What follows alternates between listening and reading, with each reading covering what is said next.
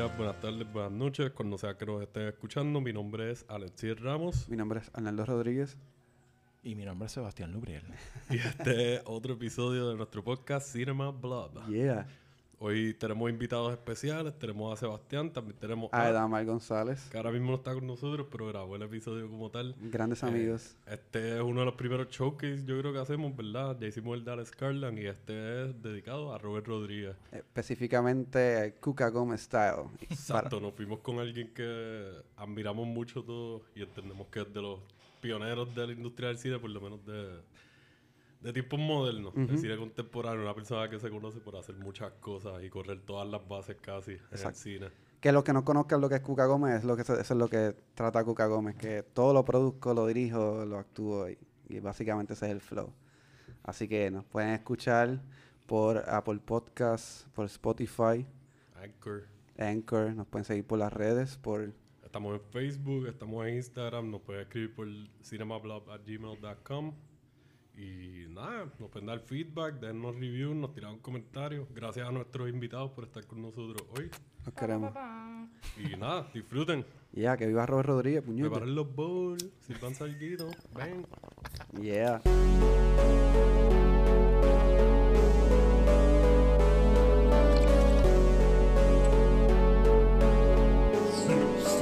Cinema Blood. Mamá. Mami, te quiero. Este. Pero el, la- el cabrón de Ron Swanson se me. Y a mí me encantan los gatos. Me encantan los gatos, pero me dan alergia. Ah, Pero ¿quién se resiste a la ternura de un gato?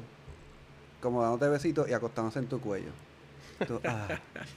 Y tú ahí con Y el mi, y, mi nar- y mis ojos se iban hinchando poco a poco. Yo, Está ah. cabrón porque Se siempre. están hinchando de ternura. No, cabrón, se están hinchando de, de sinusitis. Las veces que le pasó, estábamos. like, grabamos un episodio un día antes y después estamos grabando al otro día y este se nota la diferencia, el contraste. Joe, Joe. A ver, babe, Sebastián, Sebastián, Eda, mi novia Joan.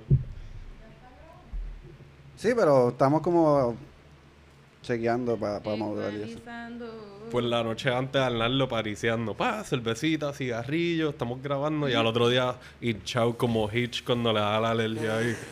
oh, diablo, no, yo Arnaldo, ¿quieres esperar un rato? Grabamos, no, no, no, yo estoy bien, I'm gonna be good, todo muerto ahí. Y tú lo que escuchas en el intro es Bienvenidos a mí. Este episodio. Tenemos otro gran programa para ustedes. No estuve hueliendo anoche, No. estoy, dormí con un gatito. Parece, exacto. Que, para mí es equivalente a, a huele el perico. Dormir con gato. So, ¿Tú estás activo ahora en alguna producción? No, no, no, no. Yo acabé en noviembre y, y- y jalé para acá inmediatamente. Y el plan, la idea es que I'm gonna be out for the season. Ok. Ajá. Porque estar trabajando como perra Ujú. con todo el PPE y me estoy muriendo del frío, no la hace. No, No la hace. eso no So, viene a ser nada divertido. Estoy como que, sorry, I'm out of state. Que era lo último I'll que let you know when I'm haciendo. back. Yo estaba haciendo Tic Tic Boom de, Ah, ok. de Manuel.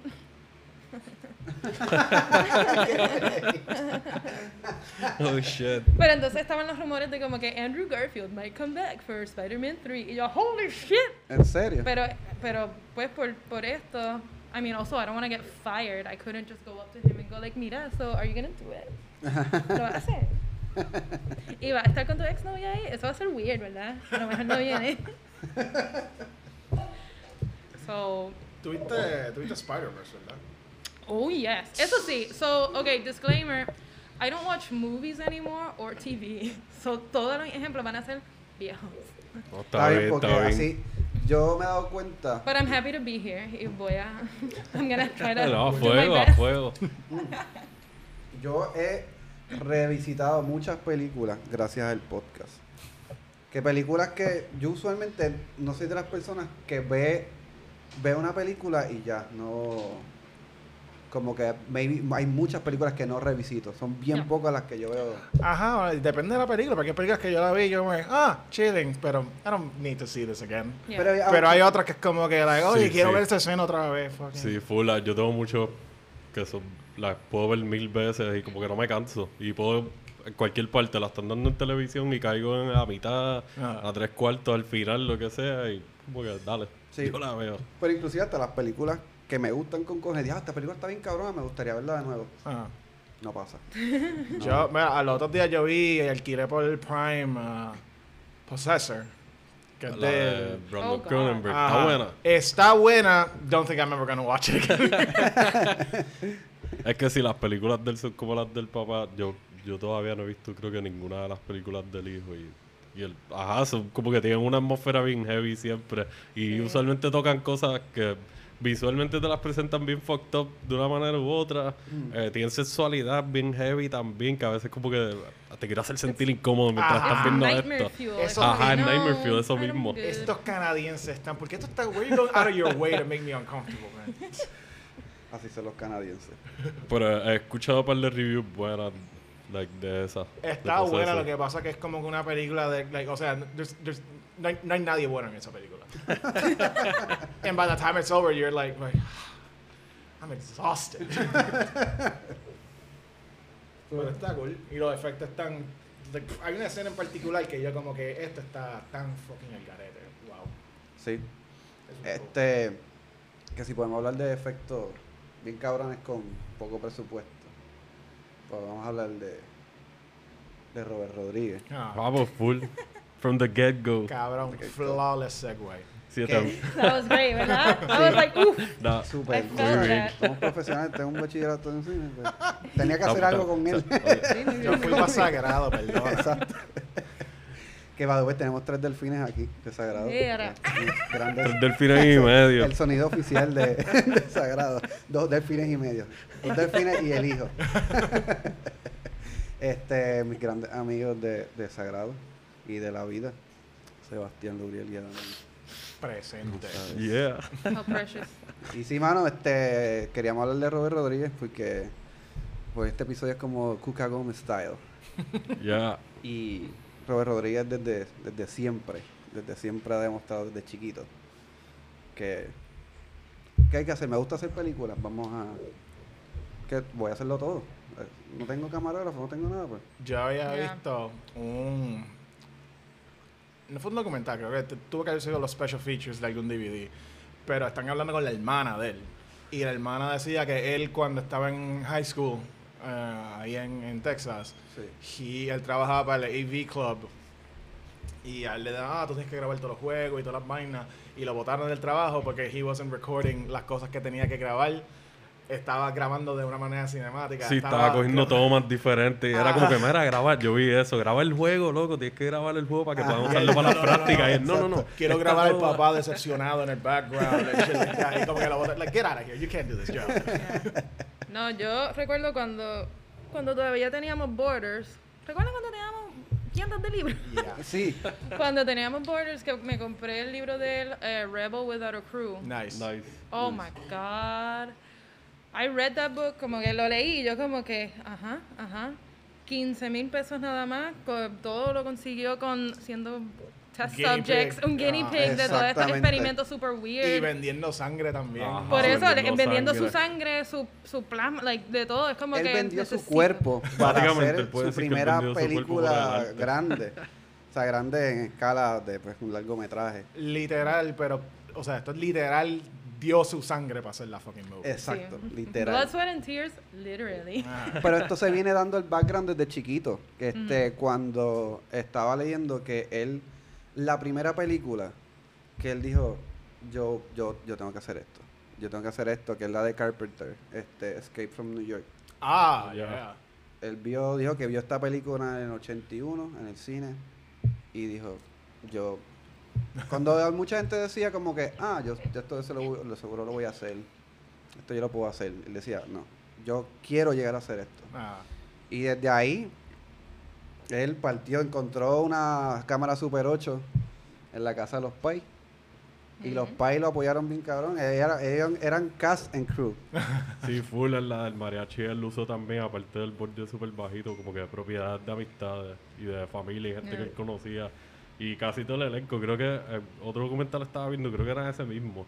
no recuerdo el nombre ahora, que él estaba hablando que originalmente el lead para el mariachi iba a ser un actor de novela, que estaba Ah, pega- ¿verdad? que estaba bastante conocido en ese momento, pero todavía era como up and comer. Y no sé si pasó algo con el scheduling o algo así, que terminó dropping out o whatever, y entonces pues usaron al tipo que usaron. Bueno, pero eso hace sentido porque yo. El, el plan para mariachi era. O sea, tirarla para el mercado mexicano de, de, De video, VHS. exacto. So, si meten un tipo de telenovela, es como que, like. Ese, ah, ese fue el marketing que, que, fue bien inteligente de su "Cool". parte, como decir, ok, yo quiero que mi película, yo quiero hacer esta película, tengo poco presupuesto, como yo puedo hacer que, bueno, me voy a, a especificar en la gente mexicana, pues voy a traer un actor de novela de renombre Full. o que sea conocido para llegar a más audiencia. No, y las Sí. cositas, cositas como. Y, y esto, esto está full en YouTube. En YouTube hay un, un mini documental sobre just making el mariachi. Ah, yo creo que yo lo vi. Y haciendo cosas como que tenemos una cámara, but let's pretend que tenemos tres.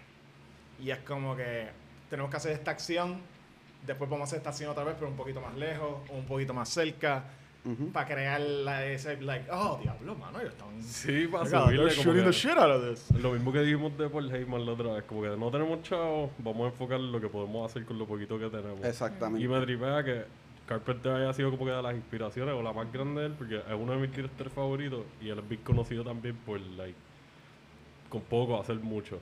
Hasta en las películas más high budget que él ha hecho, como que ya, olvídate, el tipo usa los recursos que tiene y otro Cuca Gómez porque él compone la música de sus películas, Ah. edita, escribe, dirige. Exacto. Y lleva representando, hablando de canadienses, si no me equivoco, no estoy seguro si él es de Nueva York y las producciones de él, las primeras eran canadienses o él es full canadian, so es como que otro cabrón de allá arriba que, ya, que representa. loquito. Exacto. Y este hombre desde un principio, El- el, el viaje del mariachi es como que, like, este es el tipo de películas que nuestros abuelos veían. eh, Like, yo recuerdo haberla visto, creo que fue en el 11 o el 4 por primera vez. Ah, ¿de y la vi después de haber visto Desperado. Y cuando la vi, mi Ah, impresión wow. fue como que, what the fuck, like, esta película es, o sea, sin conocer a Robert Rodríguez como tal, like, esto es un bootleg mexicano del Marte. y después caí en cuenta, es como un pseudo secuela, tenemos más chavos, vamos a hacer cosas que hicimos allá, pero más lindas, production value más alto y, y las dos están bien cabronas. Que está ¿verdad? lindo, que está lindo en ese detalle porque él quiso hacer el proyecto y lo hizo con lo que pudo. Pero dijo, ok, ahora que lo que tengo los recursos, voy a hacer este proyecto como, como me gusta, como, como siempre me, hu- me hubiese gustado. Pero no le quita para nada mérito. De hecho, de Mariachi es una muy buena película. O sea, no es una cosa muy increíble, pero, pero está entretenida y, y cuando tú estudias el background, como ya estábamos hablando, pues tú dices, ok, todo. Es similar a lo, que, lo mismo que hizo este otro hombre, Sam Raimi. Hizo Evil Dead por nada. Exacto. Y después le dio más chavo que vamos a hacer esto otra vez, pero con Exacto, más. con es como más que es una secuela slash remake, pero a la misma vez vamos a hacer cosas nuevas y vamos a subirla. Y consecuentemente, este hombre fue el que inspiró a Kevin Smith a hacer lo mismo. Porque estaba viendo hace poco en un podcast, creo que fue el de Chris Hardwick, que Kevin Smith le dio el crédito a Robert Rodríguez por él verlo, creo que fue el Comic Con después que salió el mariachi, Nice.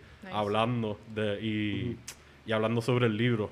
Que maybe fue un par de años después. Y él básicamente les dijo, mira, compren el libro si lo quieren comprar, si lo quieren pedir prestado, léanlo, para que ustedes vean lo que yo hice y lo que hici- hicimos todos los que trabajamos juntos.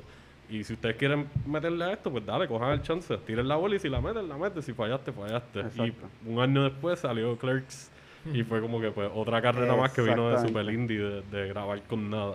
Que eso fue una época bien bonita, mano. Eso Sí, al de los- principio de los 90 como que salió una, una cepa bien gufiada de, Ah, sí, de ese fue directores y el, guionistas. el boom indie de los 90. Bien brutal. Que eso no sé si empezó con Tarantino, pero Como que él estuvo ahí. empezó con Reserv- Sundance. Empezó con Reservoir- Sundance más o en menos estaban simultáneos, ¿verdad? Como que más o menos, bueno, de la misma, el mismo range así de época. Sí, yo creo que Reservoir Dogs salió como un año antes de- del mariachi. Pero ya le había vendido el guion de True Romance, si no me Ajá. equivoco. Y Ujú. de ahí fue que sacaron, si no me equivoco, los chavos para meterle a hacer Reservoir Dogs. Exacto. Lo que le haya metido. Que de hecho este hombre, Robert Rodríguez, era camarógrafo en Pulp Fiction.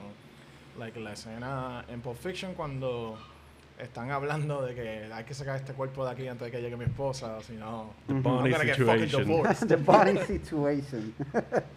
Hay un shot que es como que un escenario de la esposa llegando y los ve a ellos como Y lo deja- que todo eso es handheld, ese es Robert Rodríguez. ah, de verdad. Ah, Ah, súper cabrón. Eso yo no lo sabía. Eso yo no lo sabía. Sí, a mí me tripea la, el junte que ellos hicieron cuando le metieron a Friend of Till Dawn. Sí. Como que ese viaje de que, dale, tú escribes, yo dirijo, los dos producimos, los dos estamos todo el tiempo aquí en el set. O sea, esta gente construyeron el Titty Twister, eso existe, no existió porque lo tumbaron, pero ellos hicieron eso desde cero, construyeron una barra en el desierto completa y si no han visto Full Tilt Boogie, se los recomiendo, ese documental está bien No lo he cabrón. Eso está en el, está en el Dura video. como una hora y media o dos y es de los mejores documentales que yo he visto, no solamente porque sea de ellos dos, sino por el insight que te dan y como que aprovecharon coger mucha footage y muchas entrevistas rápido en ese momento y darle seguimiento. Y las historias están bien cabronas, el viaje de los problemas de la Unión, la creo que había un strike en ese momento y por eso ellos tuvieron que grabar parte del desierto también por las localizaciones, es como que Hollywood no quería que estos dos cabrones independientes hicieran lo que les daba la gana. Como que, ah, ustedes lo hicieron sin chavos, pues no. Ustedes no van a venir aquí a... a, a- no, ¿por qué? No, esto es un club exclusivo y ustedes tienen que pasar por los trials. Y ellos básicamente le sacaron el dedo del mundo y dijeron, váyanse al carajo, like, no, nosotros somos los chamaquitos nuevos. Y véralos ahora.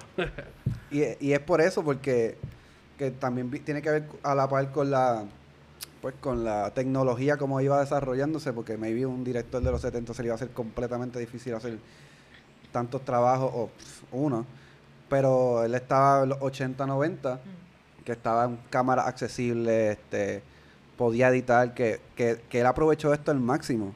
Robert Rodríguez es una persona que escribe, dirige, produce, la eh, música. Com- compone. hace música. También buen banda, músico. chingón. Lo chingón, sí, que, que hicieron la canción o, o reescribieron la, no la reescribieron, hicieron el cover de Malagueña, Ajá. Salerosa, Yep. que quedó súper Que, lo usó- que este tipo lo usó para Kill Bill, ¿no? Al final, los- Exacto. los créditos de Kill Bill Volume 2. que estaba viendo que en la en la en la premier, la fiesta premier, eh, ellos la tocaron en vivo Ujú. y les quedó Mira, que me, me gusta que you brought that up, porque eso, eso está en los special features de Kill Bill, sí. de Kill Bill 2. Ah, el Y set están de- hablando con. Robert Rodriguez, y Robert Rodríguez se ve que tiene una nota encima. ¿De qué? Like arrebatado hasta las tetas. Chavica. Pasándola, cabrón. Estaba pasando, hijo de puta. ¿Quieren otra beer? Este, Yo por lo menos estoy yo, yo estoy bien. I'm good, thanks. Agua. Estoy, estoy bien, gracias. Pero quería traer a colación uno de los primeros cortos que él hizo en la, en la universidad, Mm. que se llama Bedhead, Que Ah, en sí, blanco y negro. yo he escuchado de eso. que se la recomiendo, está en YouTube. Está en YouTube. Está en YouTube y, y igual, ¿sabes? Él tenía veintipico años, 23 años para ser exacto. Y él, en- a nivel académico, estaba bastante bajo. Es como que, pues, como que, ah, que no, no, pues, lo que le importaba era hacer películas. Y le empezaron a dar como que, ok, pues en vez de hacer un essay, Mm. hazme un proyecto audiovisual. Que eso, shout out a la. hermana. ¿Ah? Eso era con la hermana. Él, él hacía películas con toda su familia. toda- Yeah, y de hecho, en la, en la escu- en la- llegó un momento en que en, en el neighborhood le decían como, ah, de, de, de Film Kid, el tipo que hace, el nene que hace las películas. Este, y, y mano, es un buen corto. Es un corto que él, exacto, hizo todo. Hasta la música, dirigió, produjo, hizo la cámara. Y es un corto bien divertido. Es bien divertido. Eh, se lo recomiendo, está en YouTube. Eso tira más para las cosas más fuertes de él o para las más wacky, como más infantiles es, o más es- silly. es- tiene, es que tiene de todo. Eso no lo he visto. Está bien cool porque es- tiene, tiene fantasía. Eh, salen, los protagonistas son niños.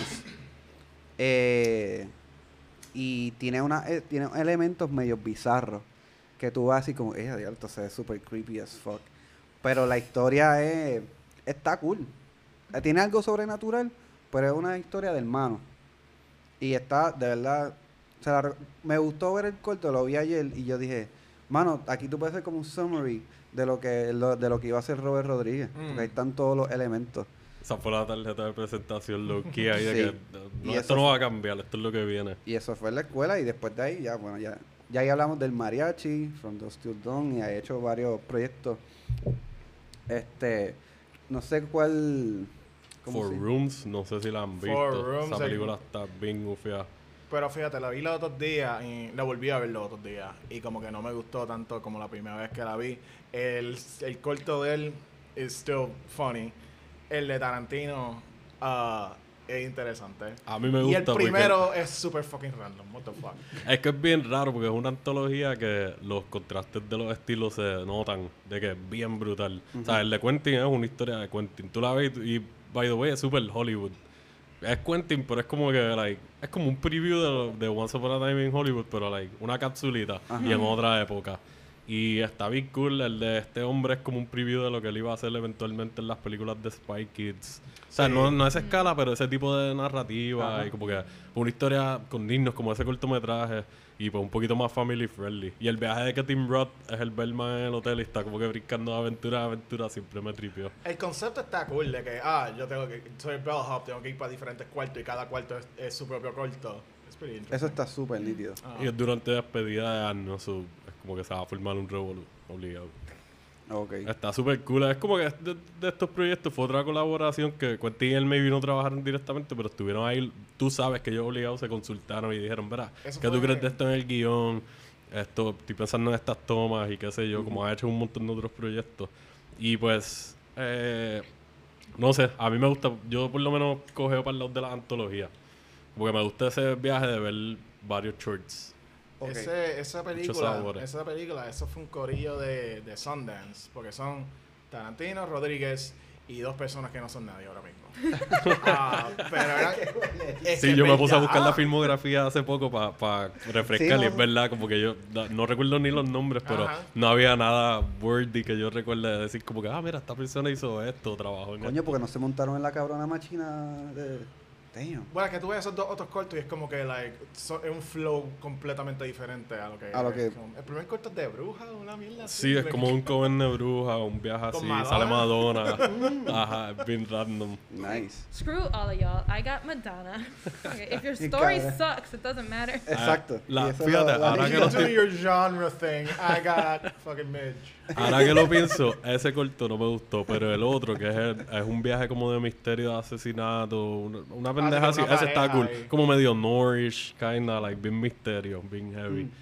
Pero sí, sí, se nota la diferencia de calidad. Contigo eran ellos básicamente al principio, llevaba 4 o 5 años activos, maybe, conocidos, y, y ya estaban metiéndole con un poquito, un cantito de una ¿Dónde- historia. No se podría conseguir esto. Ahora mismo, hace poco estuvo en HBO Max, yo no estoy seguro, creo que no lo he En- vuelto a ver. yo creo que en YouTube lo tiene en canto. Porque yo me acuerdo que vi, el de, por lo menos el de Tarantino lo vi en YouTube. Ok, que eso es lo bueno, como son cortos, ¿verdad? Ajá. Que es muy probable que se pueda conseguir en, en YouTube. Algunos Sí, por lo menos los segmentos, los que importan. Exacto. los de- Y esa es la primera antología que él trabajó, ¿verdad? Eh, que yo recuerde, sí. Porque después de, o sea, aplicó el mismo método a shit like Bueno. Sin City. Él tiene. Que esto no, no, no lo decía en el, en el bio. Este, él tiene. él supuestamente hizo como un. Antes de hacer este proyecto que es el corto de la universidad, él hizo un, una trilogía de cortos de, Ok. de, de adolescentes. Ok. Y que eso fue lo que le dio como que. Para que, ah, mira, este tipo está haciendo, está haciendo buenos proyectos, vamos a. Y ahí fue que, gracias a esos tres proyectos que hizo esa trilogía, fue que le dieron como que, mira, te aceptamos en el, en el, en el departamento de, de cine de la universidad donde él estudió y ahí fue que pudo hacer. De hecho, creo que hizo. Que después él, él lo que gastó en ese corto que yo te dije, Beth Headed, gastó como 400 pesos. 400 pesos. Y es un corto sencillo, pero se ve se ve súper nítido. Les quería, les quería preguntar, ¿vieron este The Faculty? Sí, full, la tengo por ahí. Sí, la tiene. tengo por ahí. me de las primeras de películas ella- que compré en Blu-ray, actually. Mi hija me contó de ella ayer y... ¿Tú no la has visto? No la he visto. Oh, dude. y se ve, vi el trailer y yo, puñeta, como yo no he visto esta película, esta se ve... Cabrón, yo me acuerdo cuando esa película salió en el cine. Y ese trailer, yo pensé que era la cosa más cool que yo había visto en mi entera vida. Es que es como un throwback a, a estas películas viejas de sci-fi de los 50 y los Body 60 Snatchers. Ajá. y cosas de Body Ajá. Snatchers y de Blob y Slugs y cosas así, pero pues con el toque de él Ujú. y pues Hollywood. Esa es de las películas más Hollywood de él, por lo Sí, menos al exacto. principio. Que yo estoy seguro que maybe si le hubiesen dado un poquito más de libertad, la película quedaba hasta más cabrona. Pero es buenísima. Tienen muchos actores jóvenes y actrices que ahora mismo están por ahí, llevan rato dando Sí. bandazos. También Y- otra cosa, él no la escribió. Una de las razones que esto estaba en el mercadeo, él no la escribió, pero la escribió el tipo Scream y Scream acababa de salir. So era Ah, que la- esta es la exacto, próxima, sí, yo escuché es la eso. próxima que viene. Y como que ese era el tagline para venderlo. Como que este tipo escribió Scream y Scream pegó, so esto va a pegar también. Que de hecho creo que era. Él, él escribió Scream, pero no había dirigido. Y él No. quería dirigir esta película. Pero dijo, ah, yo creo que yo me voy a enfangar. voy, voy a llamar a Robert Rodríguez para que. Para que lo. Mira, te gusta lo- dirigir, ¿verdad? Toma. Sí, ¿verdad? Tú ¿Te gusta diriges de todo? Tú ¿verdad? diriges, ¿verdad? toma. ¿Cómo Sí, aprovecha y hazte también la musiquita. Ah, así no, que- pero a mí me encantó esa película. Sí. Y como que growing up, que I was like, oh, I don't know what I am, my feelings, so yo no sé, but I knew that I liked Clea Duvall y a Jordana Brewster, creo que se llama, que estaba en esa película. Sí. ¿Verdad? La de- que, la oh de my God, tengo que ver esta Exacto, película. sí, de bien chamaquita. Es Este, que está bien cool, como que el vibe. Es tener el vibe típico high school, como te dividen los cliques, maybe, las clases sociales, dentro de la jerarquía de los teenagers. Pero tiene muchos character actors también, aparte de los chamaquitos, porque sale Robert Patrick, que la ha trabajado con Robert Rodríguez en dos o tres cosas Ah. más. Este, sale Famke Janssen, que ahora está súper pegada y eso es de las cosas más viejas que yo recuerdo de ella, like, conocida. Y no sé, como que está, está cool. Tiene body horror, tiene sci-fi, tiene suspenso, eh, todo. Y es teen movies. Y Sale, sale. Jon Stewart también. Ajá. Oh my God, Y sale el- lo más- el- Frodo. Sale, El Elijah- ciencia, y sale, y sale fucking Usher. ¿Verdad, Ushers? This is my confessions. que, by the way, antes de, de esta, a mí se me había olvidado y me acordé ahora mismo. Él dirigió, creo que fue la segunda unidad de Mimic, que es la primera película de Hollywood de Guillermo del Toro. Ah, que esa película verdad. también, otra película de sci-fi horror bien underrated de los 90. Que es como que like, todo el mundo habla de Pan's Labyrinth, del fauno y whatever. Y es como que este cabrón estaba haciendo películas bien gufiadas, cabrón, aparte cabrón. de estas otras más artsy. Yo estoy aquí desde Mimic. Y Robert Rodríguez estaba creeping con los mosquitos por ahí en el background. de que, "Hey, yo estoy aquí también. Pero qué curso, yo sé, diablo, so, él conocía a Del Toro antes de... That's nice. Básicamente, cuando Del Toro entró acá a fuego. Nice. Porque después de eso fue que él hizo la de Blade 2. So, ese fue como que el jumping point de él para conseguir proyectitos más caros. Claro. Sí, Blade, Blade 2 fue como que el primer hit de él de Estados Unidos. Porque Mimic no fue tan hit. No, no, no, eso fue como un sleeper. En los 90 había muchas Parece que películas fue el así director que de Blade 2. Eh, Guillermo el Toro. ¿En serio? Sí. En verdad, yo no sabía eso tampoco. que, bicho. Tú la ves ahora y como que puedes ver relucir el del toro en ciertos aspectos. Mm. Como diría- es co- como que este, este, este es el show de Wesley Snipes. Sí, sí. Yeah. Como dirige la acción y eso, se nota de que, like, es que hasta el, el tipo que es el, el malo principal, por lo menos, es el mismo caso de uno del. No sé si han visto la segunda de Hellboy, No. que salen Ah, los sí, gemelos. el príncipe, el príncipe. Pues el príncipe es el malo de Blade 2. Y el estilo de pelea con las espadas y qué sé yo, tú lo ves, es como Ray Parker en las de X-Men y en las de Star Wars. Tú lo ves y tú dices, ya, ese es el mismo tipo. Que podemos hablar de eso, de en la, la, el cariño que le da a las secuencias de pelea. También Rodríguez, como que... full. Sí, que, que eso se ve también, que voy, voy a volver a traer el tema de Beth Headed, que en, esa, en ese momento Mm. hubo un pequeño momento de como de conflicto con él y la hermana y yo dije, anda, porque se están partiendo. y de, de chamaquito ya él como que va jugando con la cámara de cómo, cómo, cómo puede hacer unos, unos tiritos para que se vea las secuencias de, de pelea. Y hasta con cosas como como Spy Kids and shit like that. Él, like, yo me acuerdo Spy Kids 2, el que Ay, ellos van por una isla y hay una parte donde ah, todos estos esqueletos se ponen a pelear con ellos y es como que, like, ah, no, a este cabrón le encanta Ray Harryhausen. Eso mismo estaba Y pensando. fucking, eh, se nota que él le dijo al tipo de la computadora, ok, sí, try to make it look as, m- as much as stop motion as you possibly Yeah. can. Like the Argonauts, ¿verdad? Ajá. Ah, yeah. Esa, ese, y hablando de esas películas, a mí me Exacto. tripea que tú estabas diciendo lo del aspecto familiar. Y está cabrón que él básicamente empezó a hacer las de Spy Kids como en honor a sus sobrinos y sus sobrinas. Exacto. Porque ah, yo quiero hacer películas también que mi familia más chamaquitos puedan verlas. Y eventualmente los empezó a usar en las producciones porque la- las gemelas de Death Proof y Grind, como que Grindhouse overall son las sobrinas. Él hizo un cortometraje con ellas también de protagonistas. Y varios de los chamaquitos que han salido en las de Spy Kids, en la de... ¿Cómo es la otra? Shark Boy and Lava Girl. La de Shark Yeah. Boy Y y Lava Girl también. está basado en, en, en cuentos que se imaginó el hijo de él.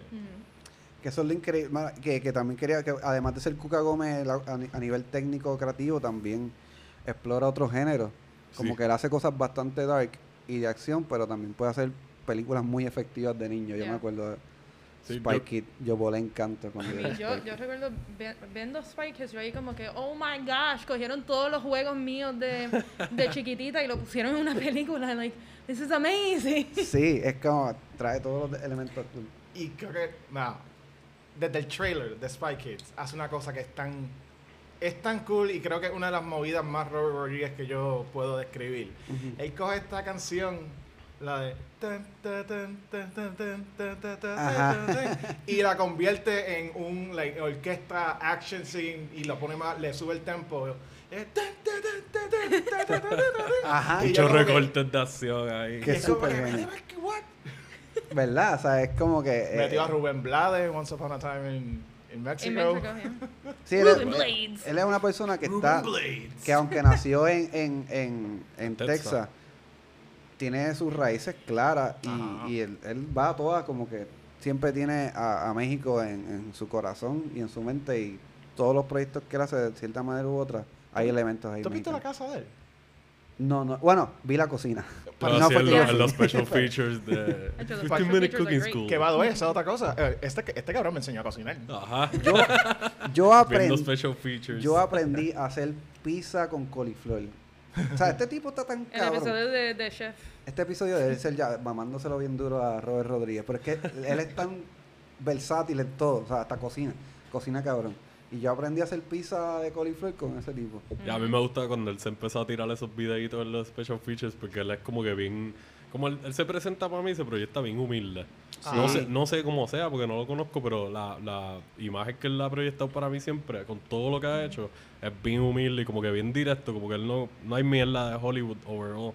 Y cuando empezó a tirar esos segmentos, él como que mencionó, creo que fue el primero, como que, ah, yo a veces me quedo editando y hay par de gente del crew aquí conmigo y qué sé yo, y pues mira, para no pasar hambre, pues yo me tiro el, los monchis y les voy a enseñar a hacerlo hoy, una de las recetas que yo hago. Y es como que, cabrón, ¿quién hace eso? Exacto. Like, que Eso- cuida a su crew así, aunque sean algunos en específico, pero eso está súper cool. Y eso se nota que además de ser su fucking trabajo y vocación, es el, es el jangueo, mano. Como que hacer películas es el jangueo. O sea, cuando nosotros hacíamos películas por joder y qué sé yo, y era, la- era pasarla cabrón. Y eso todavía mantiene esa esencia de, mano, estamos haciendo una película, pero estamos, Sí, antes una que tenemos que hacer, tenemos que hacer un producto, pero esto no puede parar de ser fun. Claro, Sí, tenemos que pasar la vida. Si no estamos teniendo un good time, then why the fuck are we even doing this? exacto. Ah. Y eso I es... don't know.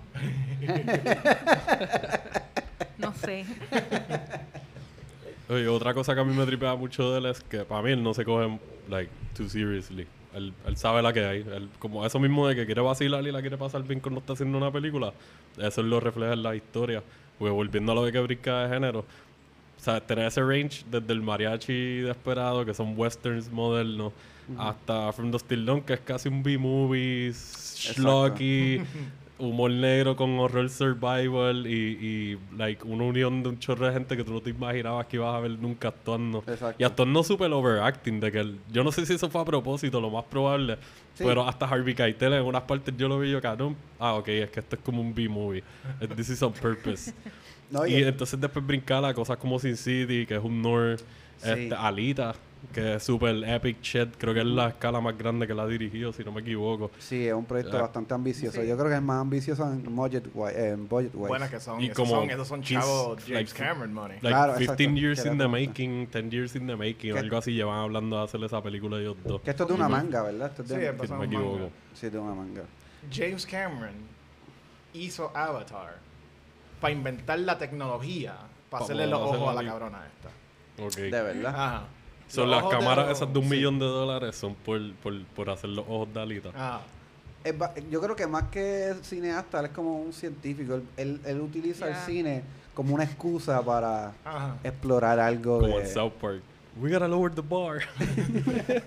like, tenemos que seguir, like, vamos, vamos.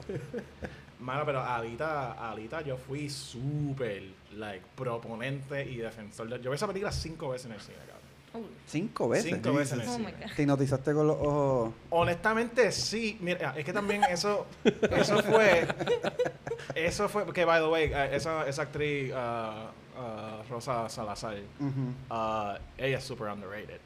Ah, y esa fue la primera vez que yo, yo la vi. Bueno, lead de cualquier cosa. Ahora tiene un show en Amazon que está cool. Undone. Ajá. Está Ella es bueno. la de Undone. Sí. Sí. He estado por ver esa serie. Hay un season nada más, ¿verdad?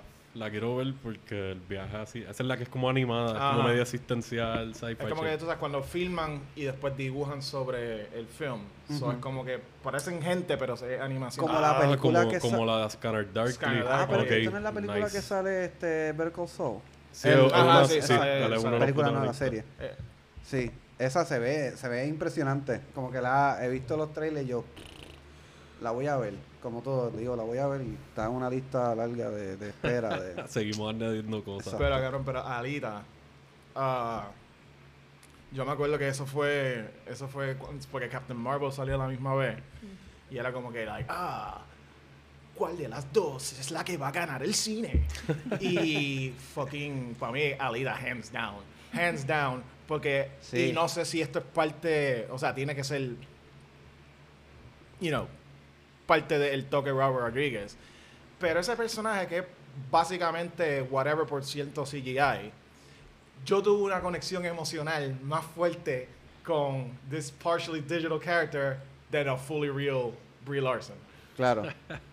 Pero eso yo creo que viene de, de lo que es el, el corazón de... Ajá. But for me, it was the script. The script de Captain Marvel no es nada. Sí, porque a mí por lo menos la, historia movie. de Captain Marvel. her through Sí, the door y ya. Es una fórmula. Sí, que- exacto, fue como que una fórmula. Son- Vamos a establecerla, le sacamos los chavos que vayamos a sacar de esta película, lo usamos en la otra historia y por ahí seguimos. La máquina sigue moviendo. Es exacto, es una maquinaria y, y es una maquinaria y Robert Rodríguez es un pilar y es un tipo que hace cine de corazón.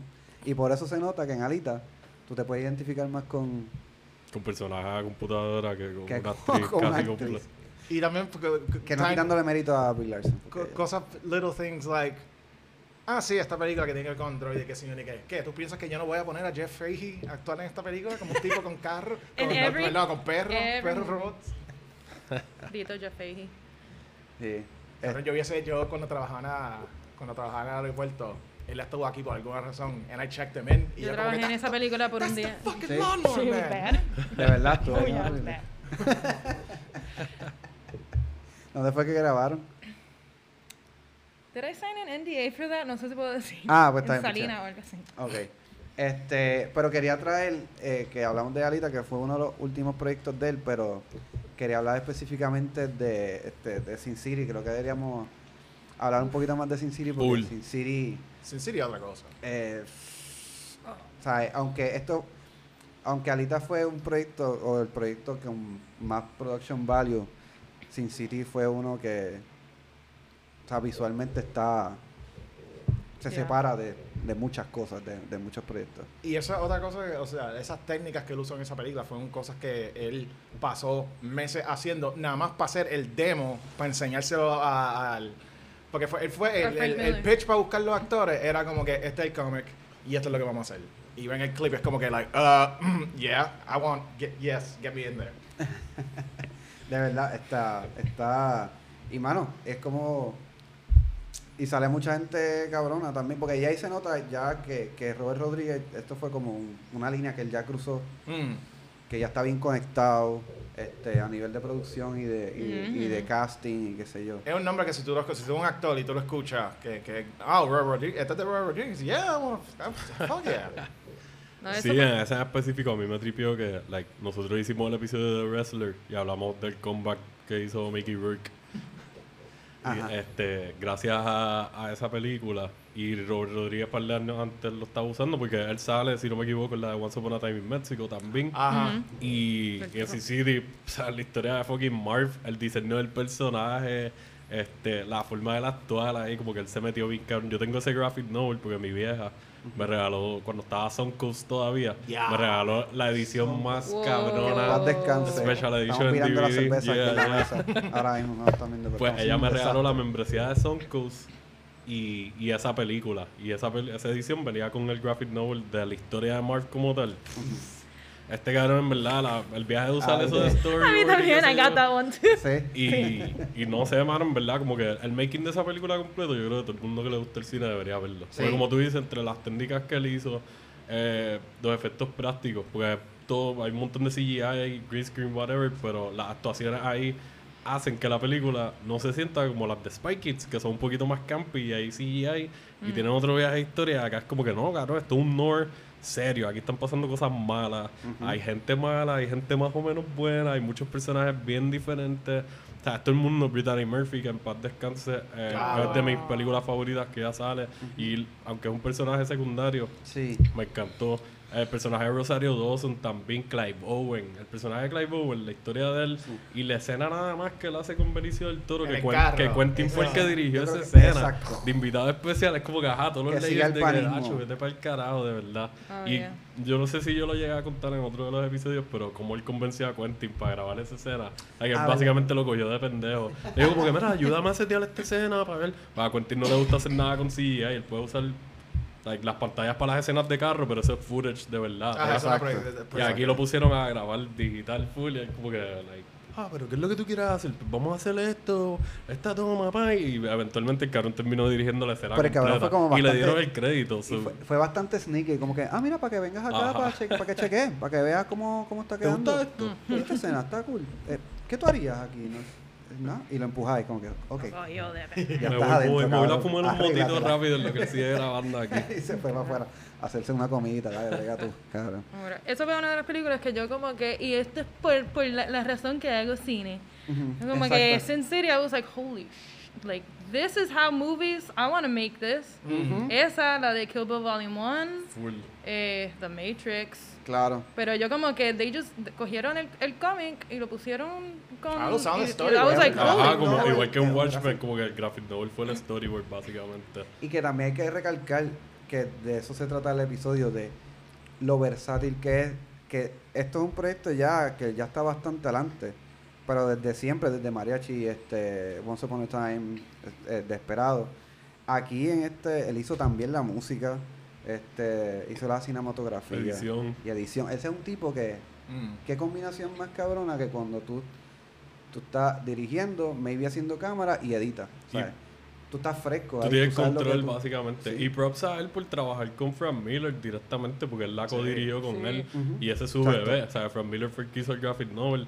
Y tiene que estar bien cabrón tú ser fanático de un material original y tener esa presión de que tú, uno de tus ídolos y de tus inspiraciones visuales, básicamente, está ahí contigo haciéndolo y tienes que estar en la misma Ah, página. no te da la y. Frank Miller era, o sea, él es un don ya y para ese tiempo él era mayor. So, también está esa presión de que este tipo es senior en diferentes aspectos de la industria del entretenimiento y aparte de que él me lleva a mí una vuelta y media. so, y a- aguantó la presión que ya como que practicó con Quentin y como hablamos ahorita en lo de Four Rooms y los otros proyectos que ha trabajado con otra gente co-dirigiendo.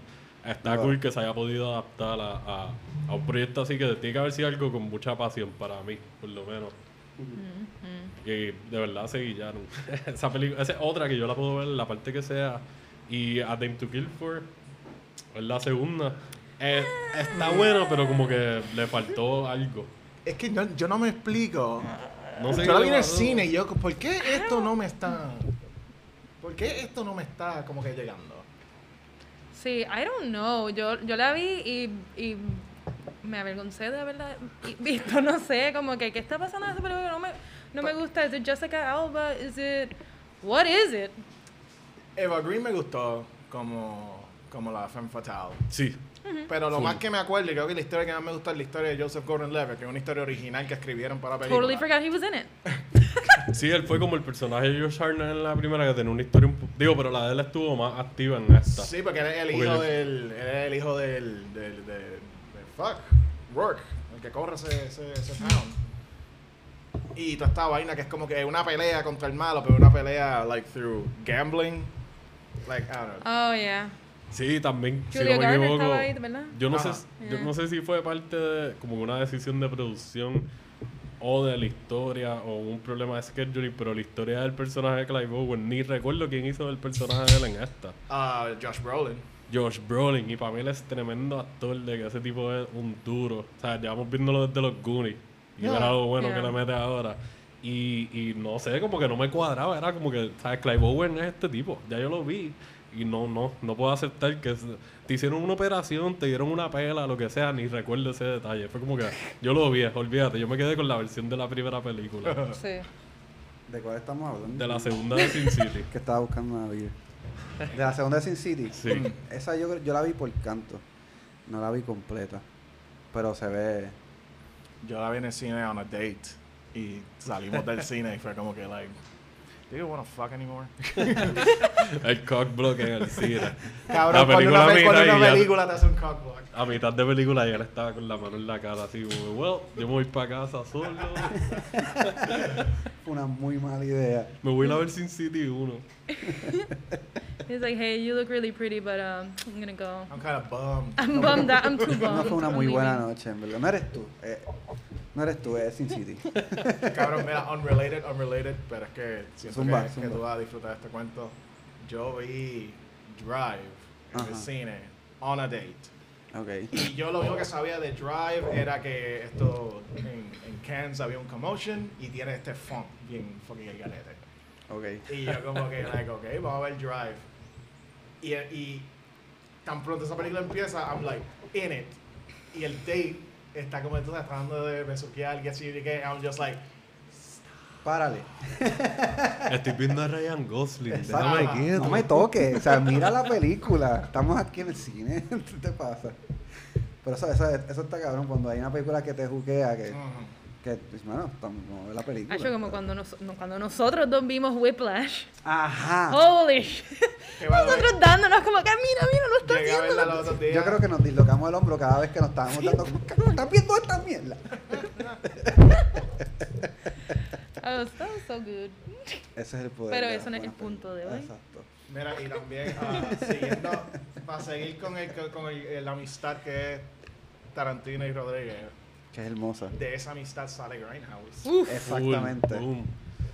Grind. Y Grindhouse es una película que yo, like, yo, el hecho de que no hizo chavo es como que It era yo mirando, mind. mirando a la humanidad. Ustedes, ustedes no se merecen nada. Ustedes no se merecen nada. Exacto. Es bien irónico que ellos hayan hecho un homenaje a las películas Grindhouse que a su vez pues como que son conocidas por no me vino a hacer mucho dinero y, y, pues no tener muchos chavos para hacerlas tampoco Ujú. y que se haya escocotado y están bien cabronas like, yo, yo no pude verla en el cine no sé qué pasó yo la iba a ver con unos panas de la Yupi tuve que cancelar, ellos fueron y esos canones estuvieron como un mes corrido hablándome de cabrón, tú tenías que ir con nosotros, nos tiramos el double feature, los trailers feca en el medio, esta- ah, casi casi, eso era lo que fue, like, tú no la viste, pendejo. Exacto. Que también, eso es otra cosa. Se, se tira el concepto, vamos a hacer esto. Y después como que, ah, ¿sabes qué? ¿Sabes qué? Vamos a hablar, vamos a hablar con el resto de nuestros panas y meterlo en esta vaina. Y esos trailers fake son some of the best shit I've ever seen in my entire fucking life. Man. Ajá, trajeron a Edgar Yeah. Wright, Que es trajeron a otra Rob parte del Zombie, corillo. trajeron a... cu- eh, Y la Robert. Rodríguez hizo uno, ¿verdad? De los El de coches, Machete. el de Machete. y El de creo que otro Machete. más. Which Y was made into a entonces- real y la movie. Rod. Talk about Exacto. later. Que eso es lo lindo de los cortos y que Robert Rodríguez lo ha aprovechado a cabalidad. Que él utiliza, él hace muy buenos short films, pero lo utiliza como un experimento. Mm. Como que, ah, este proyecto me gusta, voy a hacer un corto como un beta. A la gente le motivó, estuvo cool, vamos a hacer la película. Que eso es súper inteligente también de Que eso está pasando mucho ahora. Eso ya es la era digital. Desde, qué sé yo, las redes sociales y las plataformas que tenemos ahora han ayudado mucho. Y como hemos hablado otras veces, los GoFundMe y esas cosas también han ayudado. Ya han salido muchas películas que casualmente son estilo Grindhouse Ajá, o B-movies de que... Después de esa película hubo un mini boom que todavía está pasando. Yeah. Este, pero ¿Pero tú eso fue, fue hermoso, mano. Sí. Buenísima. Man, me, me gusta esta cosa que está pasando ahora, que es como que vamos a hacer un B-movie, Ujú. but we're gonna treat it like we're making an A-movie. Art House, exacto, es como Art House Horror Hybrid Exacto. de que like, se va a ver hermosa, va a estar bien hecha, la música va a estar bien cabrona, vas a querer mirarla, aunque la historia no te guste por lo menos. Pues eso a mí me pasó la primera vez que vi Mandy. La tuve que poner después otra vez desde el principio porque es bien latosa al principio, Mm. Claro. se siente bien pesada. Y ahí está el lado Art House bien heavy, Ujú. pero de momento hace un shift y es como que, ¡ya, Está esa- qué es pronto, esto tan de que-" pronto que Nicolas Cage hace eh, la fucking espada esa bien garete, es como que, ok, No, it's, pero a- esto- it's another movie now. Esto es un hintcito porque vamos a hablar después de de B-Movies. B-Movies. Dale, dale. Este, y yo voy a traer específicamente esa película ahí. Claro, queremos yo tengo, yo queremos tengo discutirla. un montón de cosas que decirle. Perfecto, pues eso, eso está, estamos pompeando. Pero- bueno, en Grindhouse, um, que ya sabemos que a Robert Rodriguez le gusta lo, lo que es CGI y todo eso, pero el corto de él, de Planet Terror, Ah, Exacto, O sea, que- película del Planet Terror. Ah, todos los zombies, eso es práctico. like, a lot of prac- Me gusta el balance que él tiene con lo digital y con lo práctico. Y él está bien conectado con gente de ese lado, porque él, o sea, Tom Savini, Gran Nicotero, han sido colaboradores de él desde, desde los principios casi. Y, y él es conocido también por tener mucha de esa gente cerca y seguir trabajando con ellos. Que sí, mano, en verdad me tripea, es verdad. Y me gustó, el- como que ellos se fueron full on de que este es Grindhouse. Van a faltar cantos del riel, Sí. van a haber cigarette burns, van a haber Exacto. marcas de estas, se va a perder un cantito de la historia de momento y te va a brincar y tú te vas a como Bruce que, ¿qué pasa acá? Ajá, como que qué carajo es esto. Que eso es un, un de elemento. voz. Y me- le quiero dar una mención honorífica a que hayan metido a Earl McGraw, yo creo es que se llama, el sheriff que sale en las películas de Ah, Lee de iba a mencionar eso. Oh my god, en verdad ese es de mis personajes secundarios favoritos, yo creo de toda la historia del cine. el crossover de los personajes de, de From Dusk Till Dawn y de Kill Bill y, de, y como que all of a sudden está en Planet Terror, que es como que wow. Que eso es lo lindo que, que ellos tienen, como le dicen aquí, la piña. Como que tienen este corillito que. que, mano, o sea, porque se conoce. Ya nosotros hemos hablado de esto en el, en el podcast. Y, y, y tienes razón, hay mucha gente que critica las piñas o, o, o que, ah, que tienen que dar la oportunidad a otras personas. Y si se les da. Pero siempre te casas con un corillito porque Ajá. es bien Pa, dinámico. pa, pa, pa. Si trabajas, exacto, chicos, en la casa. Este, y es como que, mano, es, es versátil, sabes, tú, tú sabes lo que da la persona Sí. y tienes una muy buena dinámica en, en una producción que a veces trabajar en una producción es súper tedioso y puede ser un dolor Si no de te cabeza. con gente que ya tú sabes, no solamente talentosa, pero gente con quien ya tú te llevas, hace, el pro- hace el proceso más fácil. Y que son amigos, Ajá. ¿entiendes? Que, ¿sabes? Eso, pues, en ese aspecto yo estoy Eso- es debatible, porque hay veces que no, uno no cuaja y es como que Es verdad, pues es somos verdad. muy excelentes ¿Qué? amigos, ¿Qué pero trabajando no. Ah, que, que tú y yo, que nos quedamos sin crew, y es como que qué puñeta vamos a hacer Bueno, para hicimos- este corto. Y tú y yo, ¿qué hicimos? Let's just Todo. fucking riff. Hicimos un corto out of nowhere Ajá. con un concepto bien crazy, porque tú y yo nos conocemos y Exacto. sabemos, you know, ¿Qué de- Hicimos dos cortos, Sebastián y yo hicimos dos cortos, nosotros dos solos, porque Eso. tú, Arnaldo, y el resto del crew, shout out to Rachel y William, Exacto, los queremos. se, se bajaron con el chikungunya, dio chi- chikungunya a todo a, A la todo. misma vez. excepto a Rachel que le dio chikundengue. Exacto. Ella la- le dio la Entonces- peor cepa. Entonces Sebastián y yo teníamos, estábamos ya para todo para estar, participar en un, en un festival de, de horror. Sí, yo iba a dirigir uno, él iba a dirigir uno, íbamos a hacer todo en la misma semana, todo el mundo se enfermó y nosotros como que, pues, ok, it's just us two. All right. Hicieron un muy buen trabajo, de verdad. Miri, esos cortos están disponibles. Porque podemos tirarnos un, short na- un short night. Yo tiro el mío de Candy Flip al medio. Ah, yo sí Vacilamos un día, nos reímos. Pero si tú, se llama Candy Flip. Sí, ese fue el nombre. nada más como el nombre lo quiero ver. En verdad, no, no, las expectativas están muy arriba, hablando claro. Pero nos podemos reír. Es como. Yo, yo, yo me siento como un Tommy Wiseau puertorriqueño. Y Candy Flip puede ser Midi Room. Y maybe algún día Oh, Chente y God. su corillo o alguien así se tira a hacer una película como de Disaster Artist. Todos Y- tenemos, todos tenemos nuestro sobre libro. eso. Pero vamos, le metemos, hacemos un día, nos tiramos un movie session de nuestros proyectos pasados. Y los cortos que no, que no, que no salieron, mano, los cortos que no pudimos terminar por X o Y razón que. Mm. Pero trabajamos en un par de proyectitos que Aunque estuvieron yo no sé, eh, Rachel me dijo que iba a chequear si tenía interpretaje cuando. de malditos. Ajá. Hacho, estaría. Se puede hacer, se yo puede que hacer me algo yo un trailer, para por lo menos tener algo. Nosotros le dimos cariñito a esa producción. O sea, yo gasté chavo eso. Yo, yo conseguí un strip. I feel you, I've been Y. Eda nos ayudó un montón este, para los equipos y. Sí, yo conseguí todo el equipo. Sí, es como que, mano, Oh, the good old days. grabamos en un strip club en, Ah, en tú me Santurce, contaste. que es de estos strip- lugares que no existen mucho aquí, que, que es bajando una escalera. Sí, no, un no, sótano. También es como que "Oh, this is sketchy as fuck. Yeah. Pero estuvo súper nítido, el tipo fue bien a fuego, ¿verdad? Nos prestó- Yeah. Hacho, en una, en una. Yo sin decirle nada. El tipo en la barra flipió todas las botellas para que no se le viera el brand.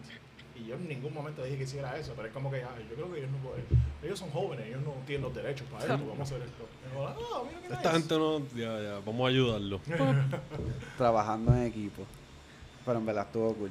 Pero así hablando, volviendo a, a, a Robert Rodríguez, que básicamente puede ser una inspiración porque él empezó igual que nosotros, así de panita y qué sé yo. Yo he usado, mira, en cortos que yo he hecho, por ejemplo, escenas donde hay gente corriendo, que ahora en hindsight sería más fácil gra- grabarlo con papines. Pero en el momento yo como que vamos a una silla de ruedas. Oye, muy bien. Ah, exacto, sí, full. Eso fue en el comercial este, ¿verdad? No era un proyecto, era un... Para algo de moda era, creo que. No, no, no, Oh, no, no. no, eso we fue- used an eso- office chair. Ajá, eso fue una Ajá, silla, pero es un corto que yo hice que era un chasing. Que, que bueno, te hubiese encantado. El tipo está corriendo, está vestido como Reservoir Dogs, pero tiene una máscara de luchador puesta. Ah, y todo eso lo grabé con una silla de ruedas. Me llamaron la policía porque tenía un tipo corriendo por mi urba con una pistola. Y- Shit, that's right, permits. Se me olvidó decirle a todo el mundo que iba a pasar esto. Yo quería hablar particularmente de Machete porque fue una película que, aunque no es de las mejores de él, es una película que súper divertida. Sí, Yeah. Súper divertida. I agree, pero yo siento que, que tú hay más Robert Rodríguez en Machete Kills. Porque Machete Kills es un despingue. Ah, sí. Machete Kills es como que todas las ideas que yo tengo, unrestrained. Es más, llámame a Mel Gibson. Vamos a meter a Mel Gibson en esta película. Coño, que en las dos, ¿sabes? Porque la primera trabajaba Robert De Niro, Verdad, diablo. ¿sabes? Y Robert- cuando se tiraron el preview de Machete Kills in Space, dicen que Leonardo DiCaprio va a salir. Fingers crossed que el Oscar no lo haya espantado de trabajar en proyectos así, porque eso estaría súper Eso cabrón. estaría cabrón, proyecto Ya, ya tiene la conexión con. Quentin ahí, Ajá, so, ya, es como ya. que, mira, like. Mira, tienes que divertirte también, no puede ser todo serio. Habla con tu pana para ver si me ayuda. Y que se demostró en Wolf of... Eh, ¿Cómo se llama? Wolf, Wolf of of Wall Wall Street. Su buena comedia... Eh, de comedia, de cierta manera, y que hasta corporalmente es un genio. Mira, la escena. me- estoy feliz que ya le dieron el Oscar. Pero a él le tuvieron que haber dado el Oscar nomás por esa escena. Por la de- escena de los Quaaludes. Hacho, yo siempre he dicho lo mismo. Esa escena nada más vale el Oscar. Porque este cabrón se arrastró por el piso y, like, tú te lo crees, de verdad. Yo nunca he visto a alguien arrebatado en Quaaludes. Eso yo creo que ya no existe. Ajá. Pero todos hemos visto gente en unos notones bien a fuego. Y ya, te cabrón seguillo. Es como que, Sí. like, la transición de estar en pánico en una llamada telefónica. y la odisea que empieza. Es como que, Estuvo y el cambio de narrativa, de que te sientes como que expectativa, o tu, realidad. o tu perspectiva de ese momento versus la realidad. es Eso estuvo, eso estuvo genio, de verdad. Pero que sí, Machete es divertidísima y sale mucha gente cool. Lady Gaga. Papi, Dani Trejo. Él es Trejo. una de las razones. Dani Trejo, o sea, él salió en Hit y en otras películas de los 90 buenísimas. Sí. Pero Robert Rodríguez ayudó a ese cabrón a. No, no voy a decir que lo cargó, pero él estuvo ahí. O Ujú. de la mano, por lo menos. Lo, lo empujó más seguir al trabajando. frente de la Exacto, cámara. exactamente. Hizo muy buen trabajo. Este, ¿Verdad, mano? Estaba viendo Hit los otros días y es como, oh shit, Danny Trejo's here. Fuck. Y está bien cool porque es una de las actuaciones más diferentes de él. Como Ajá, que, es actually, no está typecast a como él lo han cogido desde, Ah. desde qué sé yo, desde Desperado Desde en siempre. adelante. Porque siempre ha sido un badass, pero en Hit por lo menos un poquito más cool. Como que va con el ambiente de la película y los otros personajes. Como si fuera Grand Theft Auto. Pero menos perico y menos like el crack activo. un poquito más... Michael Mann. Michael Mann es buenísimo Ajá. haciendo eso. Cabrón, el de esa película, tú no has visto Hit, ¿verdad? la tengo y no la he visto. Cabrón, Hit es una película. Hit, by the way, Hit es una película que yo les recomiendo a todo el mundo, pero. Y no quiero que me crucifiquen por esto. Pero siento que es una película que solamente le gusta a los hombres. Ok. Es Y- que Explícate. una película de acción y crimen, like, no, la representación del lado femenino, la Es historia que bien- se es No, bien limitada y super trilly. De que hablando, claro, la usan como herramientas de mover la historia. Que eso y la presencia pésimo es tan trabajo limitada. Pero también es que va con la historia, porque la historia cuando tú te vas en el viaje de que tú un corillo maleante y tú vas a seguir el viaje de su plan y qué sé yo, pues tú estás siguiendo a esta gente. Pero maybe pudo haber un poquito más de balance o algo. Claro. Steve Michael Mann también casi todas sus películas son como casi. Like, Sí. Yo creo que de los personajes femeninos que yo he visto más a fuego de él es en Red Dragon. Y es como que. No, mentira, le hizo No, la de Manhunter, Manhunter. Manhunter. Pues, sí, sí, pues no. Pichadera. Michael Mann es machista. Sorry, Michael Mann. Ya, ya. Te crucificamos. ahí. Pero Machete en verdad fue, fue bien refrescante también. Como que también, como hablamos del boom de las películas independientes de los 90, está cabrón que él haya estado presente en, la- en el boom de volver a traer los B-movies y los Grindhouse Ah. en los 2000 y los 2010. Exacto. So, el tipo ha sido un trendsetter, trail, trailblazer. Yo creo que es que le dicen allá afuera, como que este tipo marcó el camino por un montón de gente. Sí. Y, y no tiene miedo a coger riesgo. Eso está súper cool. Que es un director que lo está establecido. y Es como que yo me voy a ensuciar las manos y si me enfango, me enfango. Es que lo más cabrón de esto es que él empezó enfangándose las manos bien cabrón. Mm. Y. Pero a nivel tal, como ya habíamos hablado, que, que dio su sangre y su cuerpo para hacer su primera película. O sea, ¿qué mejor, qué, qué más sacrificio que ese? Como que lo demás, como que, que no me importa, ya yo hice todo, ¿entiendes? Ajá, yo puedo hacer lo que me ah, da la gana. hay una cosa, hay una que yo no he visto y es bastante reciente y es como que un experimento que él se tiró. la de Red Eleven. Ajá. Esa era de las que yo iba a mencionar que no he visto. Que tengo entendido que está basada en la en los trials que él trabajó cuando estaba sacando los fondos para el mariachi. Ok. Como que en su tiempo trabajando con esa compañía. Que en el mismo podcast que estaba hablando ahorita de Chris Hardwick habla sobre la droga que, o por lo menos la principal, por la más que le pagaron por el probar durante esos trials. Y fue fucking Lipidor. la del colesterol. Ah, sí. Y él está Ah. contando la historia de que, like, lo, como son blind trials o como le digan, Ujú. tú no sabes lo que te están dando. Sí, Y sí, entonces, un pues, placebo, ¿no? estás en áreas comunes, maybe, con gente que está en otra droga, compartiendo y comen. y Entonces tú ves lo que están comiendo los otros. Y los que están en la misma droga, hay un grupo que tiene ensaladitas y que es para medir los niveles del colesterol. Y Claro. ellos les dan que si bacon, steaks, hamburgers. Ajá. Eso era como que, ah, pasó, nosotros estuvimos súper a fuego. Un mes comiendo malísimo de que subió como 15 libras o algo así. ¿Ves? Esas son, esas son buenas estrategias. Este, apunten, muchachos. Que esa película, este, he estado por verla. Qué bueno que la mencionaste porque la, la tengo en la lista. Creo que es de las pocas así que no he podido ver. Del, no sé si han visto Roadrunners. No, no la he Esa Road película- Racers, Ah, Road Racers, exacto. Esa película está bien cabrona. Es una película que hicieron para televisión. Y Fue creo que fue como para el Showtime. 94 o algo así. Y esta película, él, él básicamente la grabó como en un mes. Él le dieron un budget super trill y qué sé yo. Tú eres un especialista en esto, quieres un chance. pap. Que eso fue otra de las oportunidades buenas que él tuvo por ahí, low key. O sea, sale David Arquette y ahí fue que conectó, si no me equivoco, con Salma Hayek. Creo que Ah, esa esa fue la primera de película que ellos primeras- Una de las primeras americanas de Salma Hayek. que, que sale en Once Upon a Time. No, perdón, en Desperado, Desperado. Once Sale Upon a en, en Machete también sale. En Sí, ma- ¿ella sabe Machete? En una de las El- dos, el sí, creo que el- sí. El A2 tiene como. No. Sí, sí. No, es Sofía Vergara en la dos.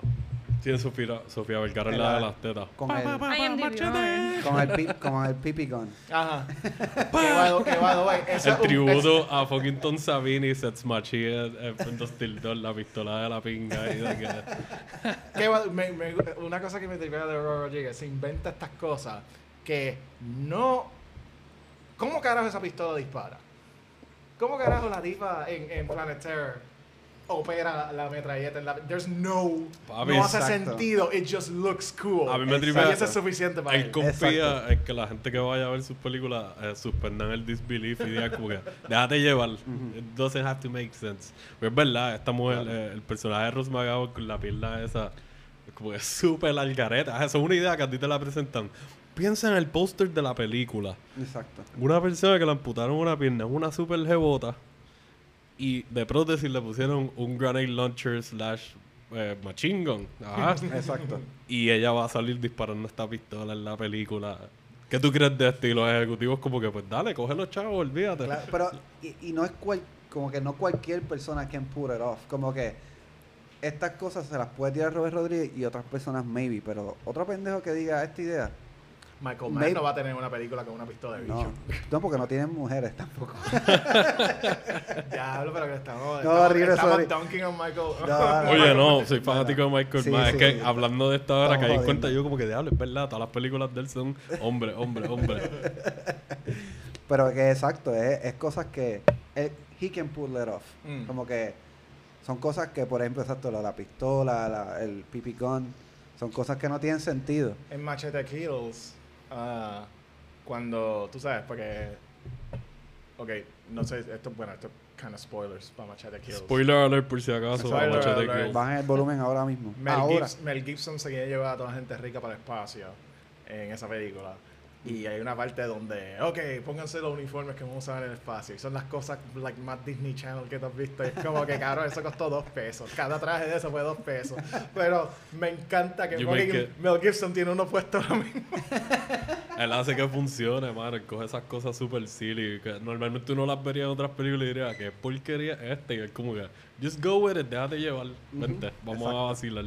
Yo siempre fun. vacilo con que muchas de las películas de él son el tipo de película que uno, si se va a sentar en el cine o va a verla el- like, en tu casa, like, no, no, no desactiva el cerebro, pero maybe bájale las revoluciones para que no estés tan analítico. ah, Como que esto no es una película seria per se. Claro. Tiene sus cosas serias, pero es para que te diviertas.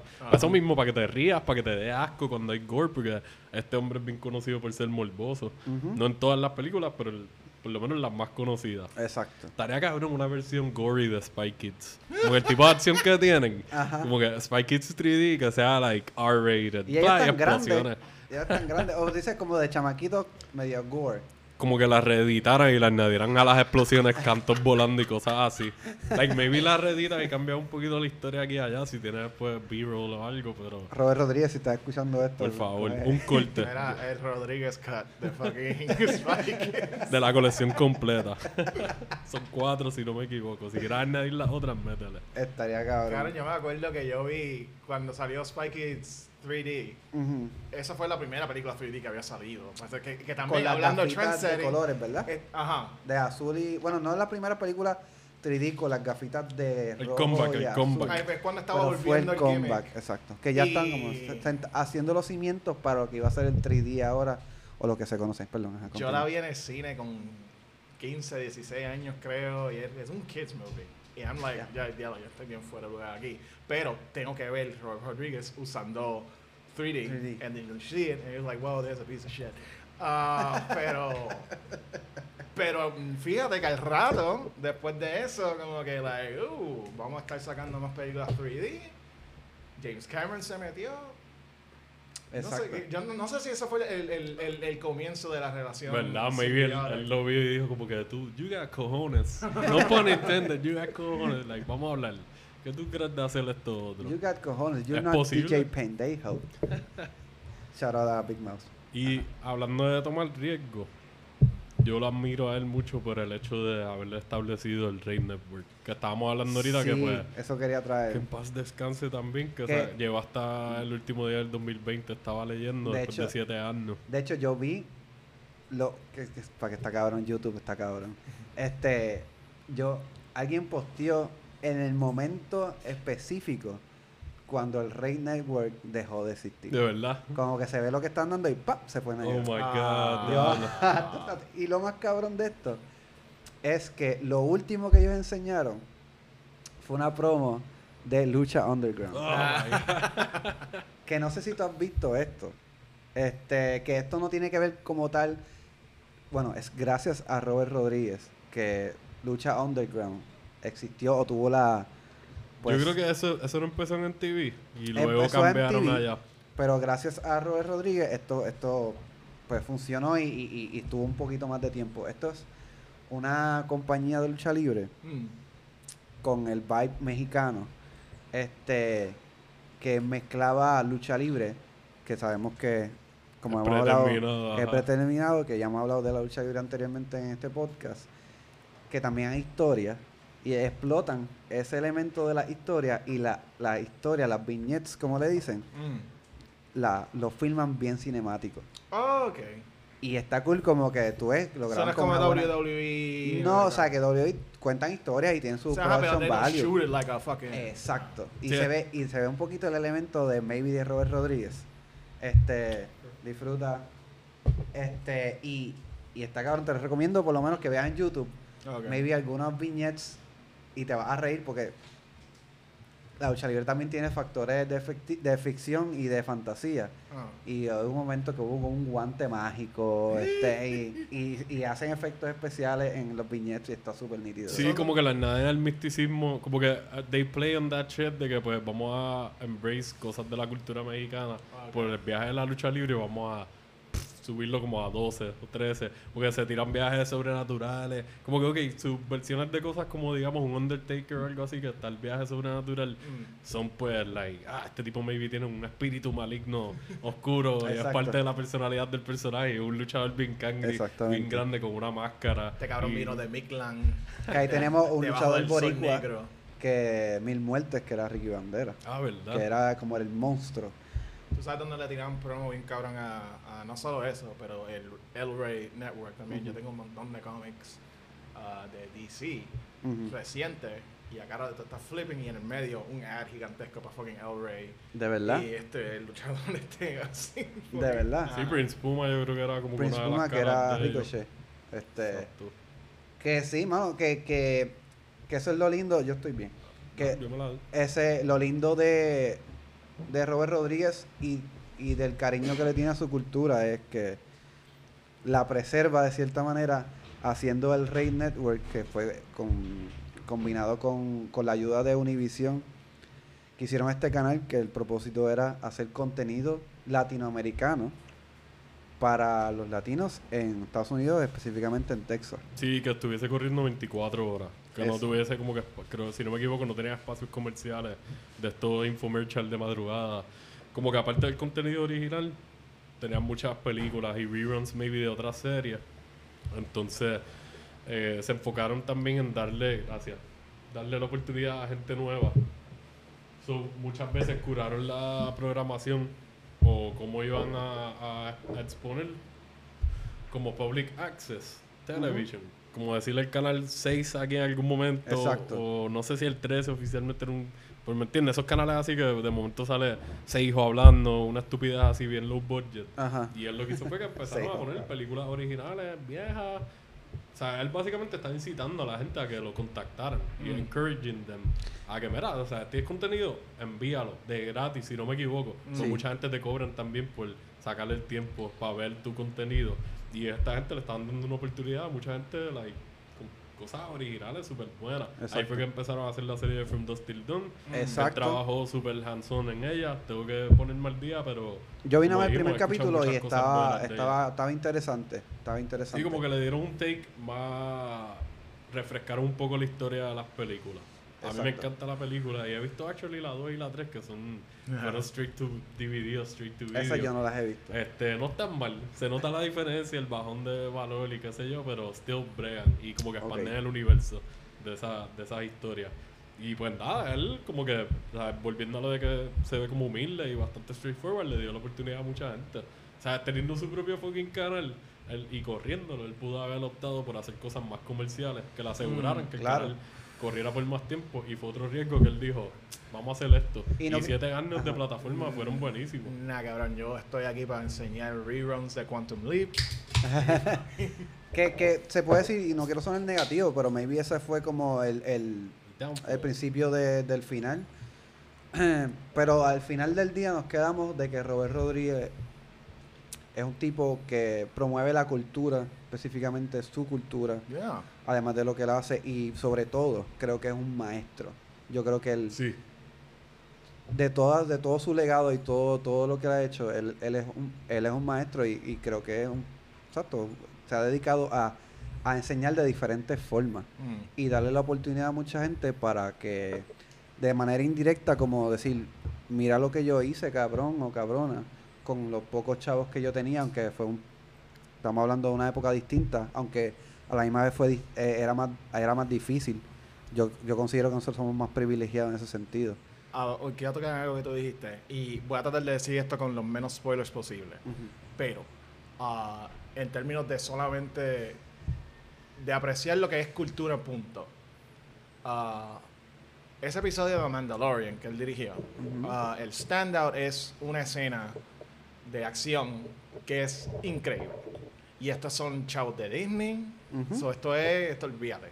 Y, y yo, yo puedo hacer esto con menos chavos que esto. Y ahora lo voy a hacer Más lindo Espectacular. todavía, exacto, todo va hasta on point. Y hay una pelea, en la pelea está cabrona y uno de los actores, uno de los personajes es de descendencia ah, maori de Nueva Zelanda. Ajá. Y Acercarse de boba. Ajá. ¿verdad? Pero, I'm sorry, yo. Spoiler. I'm so sorry. no pasa nada. Fine, like, like, ajá, es Boba Fett. Boba Fett sale en el episodio. y es, la, es la cosa más cabrona que te has visto en tu fucking vida. Wow. Y la pelea, el, el beatdown que, que ese cabrón da en, esa, en, en ese episodio. Pero, como él viene de ese trasfondo cultural, literalmente Robert Rodríguez, vamos a incorporar cosas maori en tu fighting style. And Ah, shit. ok. Y es como que, like, that's really fucking cool. Me gusta que leí. Qué bueno que estás hablando de eso porque yo, ya yo le he dicho, yo no soy tan fanático de Star Wars. Pero la serie Mandalorian me ha gustado hasta ahora. Y hace poco estaba leyendo, hace como dos días me apareció que, que él lo entrevistaron y él estaba diciendo como que ah, el guion original like, era como dos o tres minutos de, de esta escena, whatever. Y él decidió extenderla a like, sacarle como 15 minutos en total o algo. Solo le añadió un montón Considerando cómo funciona el guion y eso. Y básicamente este hombre hizo, y me, sin comerme tiene lo que me digan los que son bien fanáticos de Star Wars. Boba Fett de los personajes más overrated en la historia del Sí, cine y de toda la ficción. sí. No me hablen de cómics ni nada, estamos hablando del canon de las películas y cómo se nos ha presentado. Claro. Sumamente overrated. Visualmente se veía bien cabrón. Lo poco que salió en las películas originales fue whack. Django se vio mucho mejor en la otra trilogía. Ujú. Y Robert Rodríguez con este, o sea, con lo poco que le hizo, él le dio más a este personaje y lo definió más que todo el lore, que todos los fanáticos bien puritanos de Star Wars siempre te sacan en caras de que no, pero en los cómics y No. esta novela o Esta whatever, es como que no, esta no, no, novela. no, no, no, no. Estamos hablando de las películas y del, o sea, de por lo menos lo que hemos visto en media audiovisual.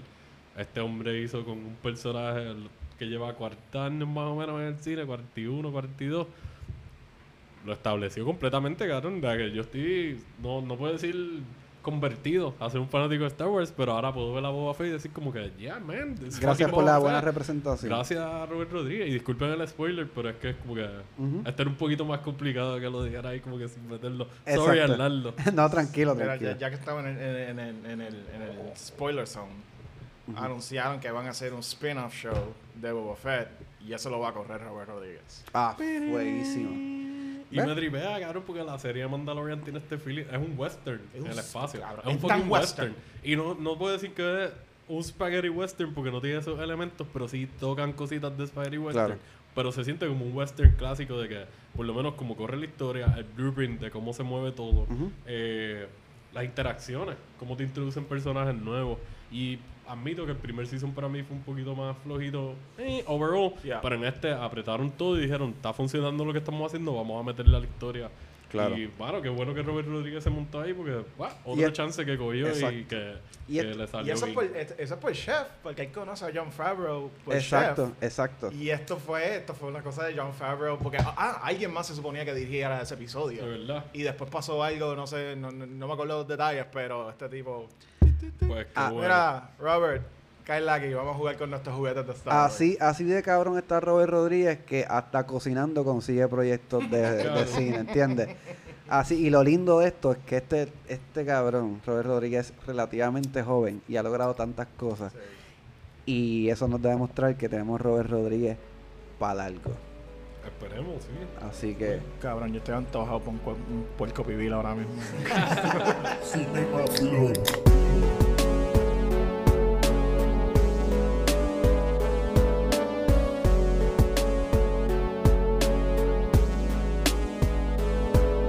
Manchete don't text.